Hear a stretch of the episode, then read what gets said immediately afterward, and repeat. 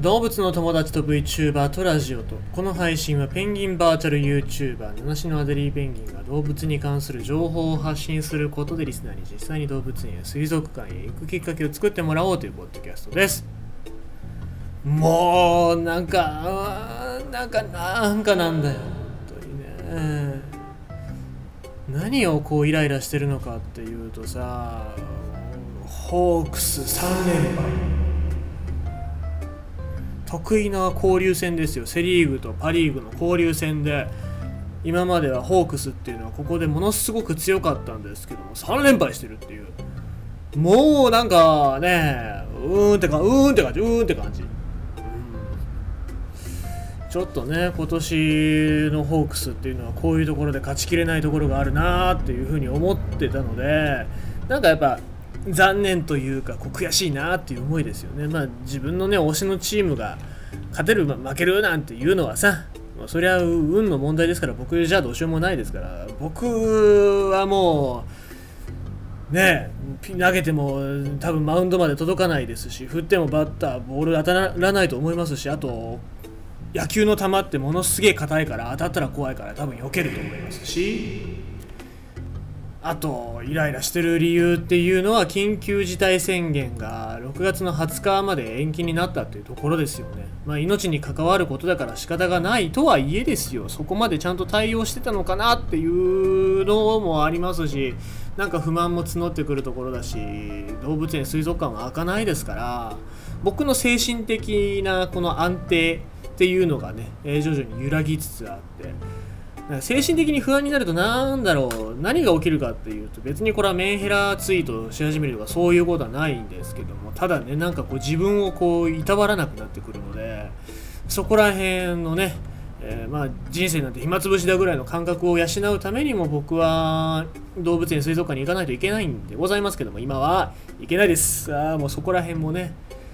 えちょっと私の心の中にぐさぐさと来てるわけでございますよ。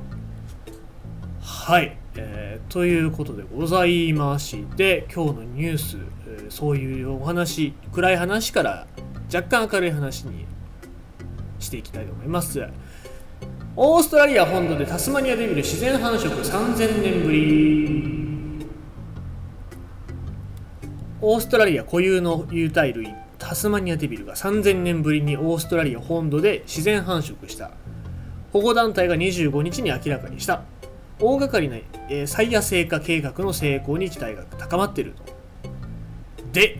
保護団体の OG アークと複数の協力団体はシドニー北方のバーリントントップス国立公園トップストップス国立公園、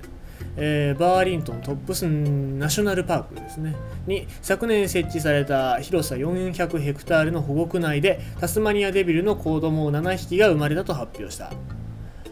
このタスマニアデビルなんでございますけども、有毒植物や害獣、自動車などの被害を避けるために設置された、同保護区内に生体26匹が放されて、1年足らずで、この野生化の取り組みっていうのは歴史的な、えー、快挙を遂げたということで評価されているわけなんですね。で、この OG アークによると、レンジャーらが複数のメスの育児の、まあ、袋の中ですね、のを調べたところ申し分なく健康な子どもたちが見つかった。で、えー、数週間後には育成状況を改めて確認する予定だということでこうしてタスマニアデビルが繁殖してるっていうことはまあ非常に喜ばしいことだなとタスマニアデビルファンとしては、えー、普通に喜んでるわけですけども、まあ、皆さん知ってますよね。タスマニアデビル僕何回か紹介してますので、えー、黒い色だったり茶色だったりっていう毛を持っていて体重はだいたい8キロぐらいで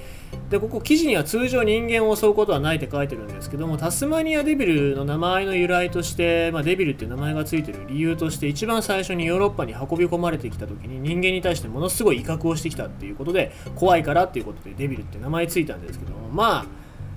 なんだろう当時の動物の扱いなんて多分木箱の中に入れられて適当な扱いをされてたっていうこともあったからそれに怖がっちゃって非常に怯えた様子だったから人間に対してすご攻撃的になってたんじゃないかなと僕は予想しますのでまあ本来の姿を見るとデビルじゃ全然ないですからね、えー、非常に可愛らしい。生き物でございます。でオーストラリア本土では同じく固有種のディンゴに捕食されるなどして約3000年前に絶滅されたとされるって書いてるんですけどもこれはちょっと間違いなんですよね。この固有種のディンゴって書いてるんですけどもディンゴってまあ、野犬、まあ、犬なんですけどもこれ固有種じゃないんですよね。昔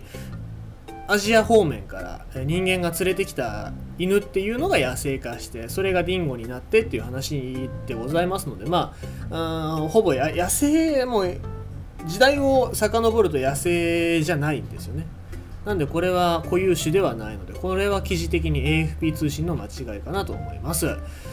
で、えーオーストラリア南部のタスマニア島にはかつて15万匹ほどが生息したとみられているが1990年代半ばに顔面に腫瘍ができる謎の伝染病が流行し個体数が激減。島内にも今も生息する野生の個体は2万5000匹に満たないとみられ絶滅危惧種に指定されていると